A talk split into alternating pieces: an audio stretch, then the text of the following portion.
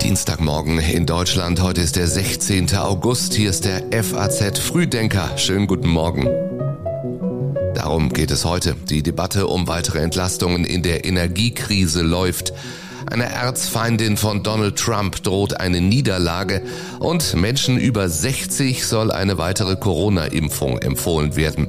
Mehr dazu gleich. Hier ist noch die Meldungen der Nacht in Kürze. Die extreme Trockenheit macht Rekordtiefstände am Rhein möglich. Am Pegel Emmerich zum Beispiel könnte er schon bald auf 0 Zentimeter fallen. Im Cum-Ex-Steuerskandal um die Warburg Bank entlastet die Generalstaatsanwaltschaft Hamburg Olaf Scholz. Sie wies die Beschwerde eines Anwalts gegen den Verzicht auf ein Strafverfahren ab. Und noch immer Rätselraten um das Fischsterben in der Oder. Der BUND schätzt, dass bis zu 100 Tonnen Fisch auf 500 Kilometern Flusslauf verendet sind. Heute will das Bundesumweltministerium Ergebnisse zu möglichen Ursachen vorstellen. Die Texte für den FAZ Frühdenker Newsletter hat Sebastian Reuter geschrieben.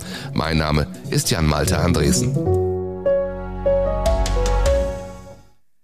Ich bin sehr froh, dass die Umlage nicht so hoch ausgefallen ist, wie sie in manchen Spekulationen der letzten Tage erwartet wurde sagt Kanzler Scholz und meint die Gasumlage. Seit gestern haben Gaskunden in Deutschland ja Gewissheit. 2,4 Cent netto je Kilowattstunde werden ab Oktober erhoben.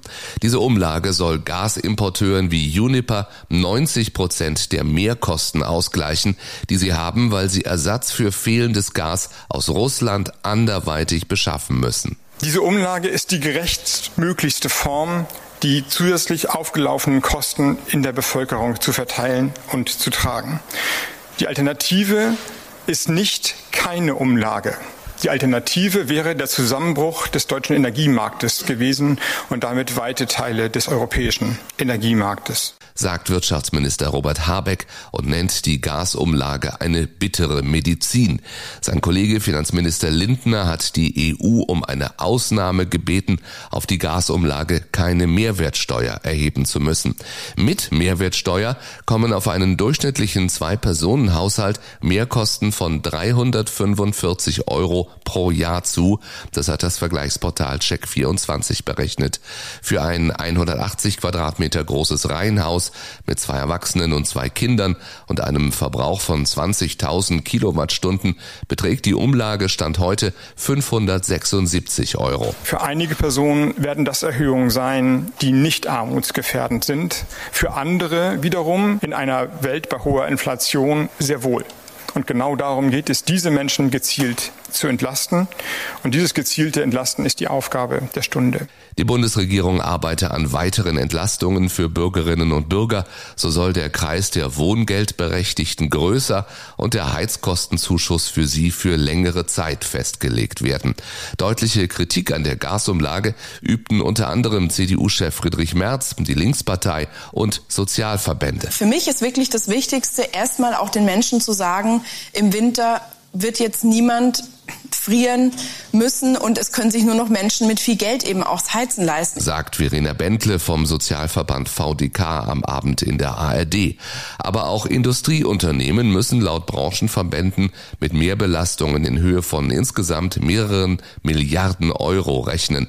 Auch die Inflation dürfte durch die Gasumlage weiter steigen. Eine neue Qualität im Ukraine-Krieg, so nennt die Bundesregierung die andauernden Kämpfe um das Atomkraftwerk Saporischia. Es wird von russischen Truppen besetzt und steht weiter unter Beschuss. Gestern soll es rund um das AKW abermals zu Explosionen gekommen sein. Und es gibt von Tag zu Tag weniger Fachleute. Von dort geflüchtete Ingenieure sorgen sich nicht nur darüber, was passiert, wenn wichtige Teile des Kraftwerks beschädigt werden, sondern auch, was geschieht, wenn für längere Zeit der Strom ausfällt. Wenn man sich anschaut, was in den letzten Monaten passiert ist, dürfen wir keine Zeit verlieren. Alle Aktionen, die die nukleare Sicherheit beeinträchtigen könnten, müssen sofort gestoppt werden. Solche Aktionen können ernsthafte Konsequenzen haben.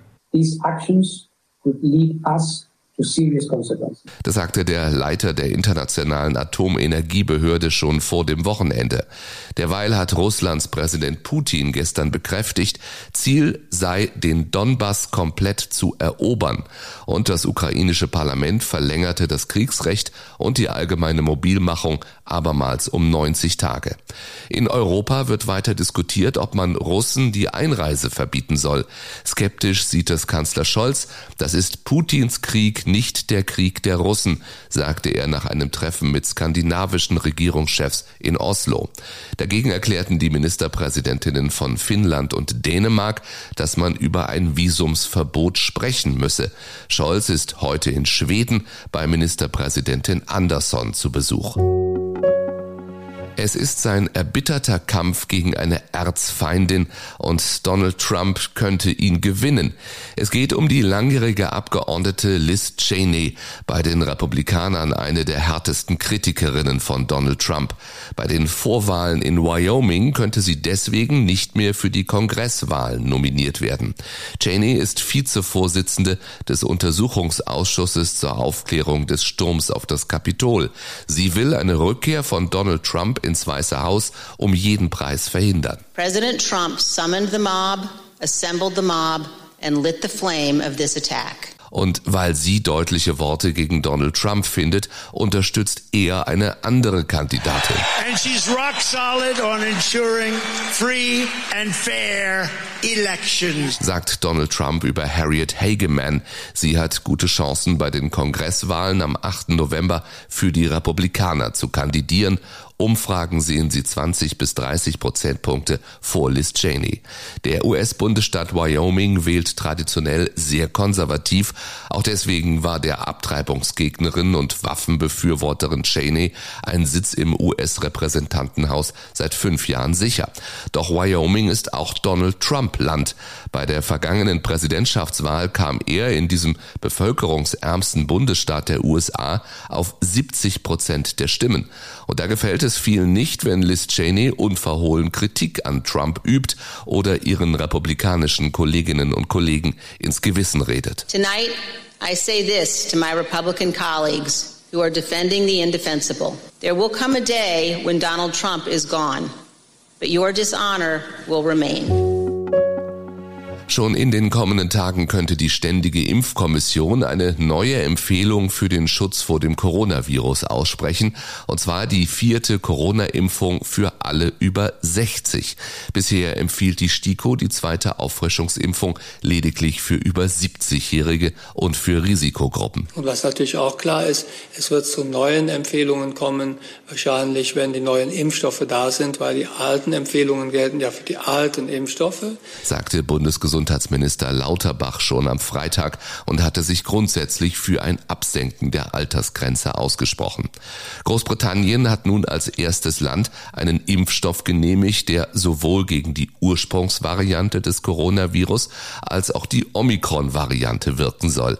Der Wirkstoff des amerikanischen Herstellers Moderna könnte als Booster für Erwachsene eingesetzt werden, gab die britische Gesundheitsbehörde bekannt.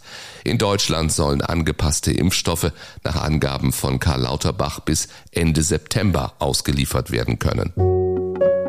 Dieses Trauma werden wir aufarbeiten. Das wird aber nicht in wenigen Tagen passieren, sagte der Oberbürgermeister von Trier damals im Dezember 2020.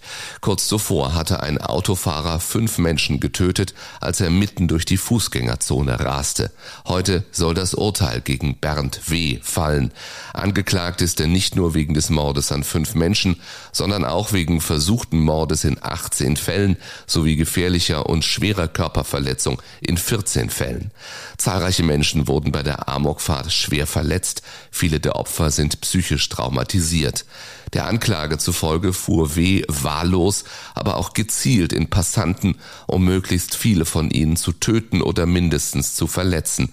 Die Staatsanwaltschaft wirft ihm Mord aus Heimtücke und mit gemeingefährlichen Mitteln vor. Damals nach der Tat wünschte sich der OB von Trier dieses hier. Vielleicht lernen wir als Menschen doch daraus, dass wir Menschen vielleicht früher erkennen, die Täter werden können. Es ist zumindest eine Hoffnung. Ob das gelungen ist, bleibt fraglich. Das Motiv der Tat blieb während der Verhandlung nämlich unklar. Hinweise für ideologische oder politische Gründe ergaben sich nicht. Laut Anklage soll W. durch seine persönlichen Lebensumstände frustriert gewesen sein. Die Staatsanwaltschaft hatte in ihrem Plädoyer lebenslange Haft gefordert. Zudem beantragte sie, die besondere Schwere der Schuld festzustellen. Das war der FAZ Frühdenker an diesem Dienstag. Übrigens ist das heute Folge 100, also der 100. FAZ Frühdenker, seit wir im April damit begonnen haben. Deswegen an dieser Stelle ein herzliches Dankeschön an Sie alle fürs Einschalten, fürs Anklicken, fürs Anhören. Ganz gleich, ob es jetzt alle 100 oder doch nur ein paar Folgen waren. Unser Ziel bleibt aber, Sie jeden Morgen, immer von Montag bis Freitag, gleich nach dem Aufstehen gut zu informieren, in nicht zu kurzen Häppchen, aber auch nicht zu lang, jeweils in gut zehn Minuten. Und das machen wir morgen wieder. Ich würde mich freuen, wenn Sie dann wieder dabei sind. Ihnen allen einen schönen Dienstag. Machen Sie es gut.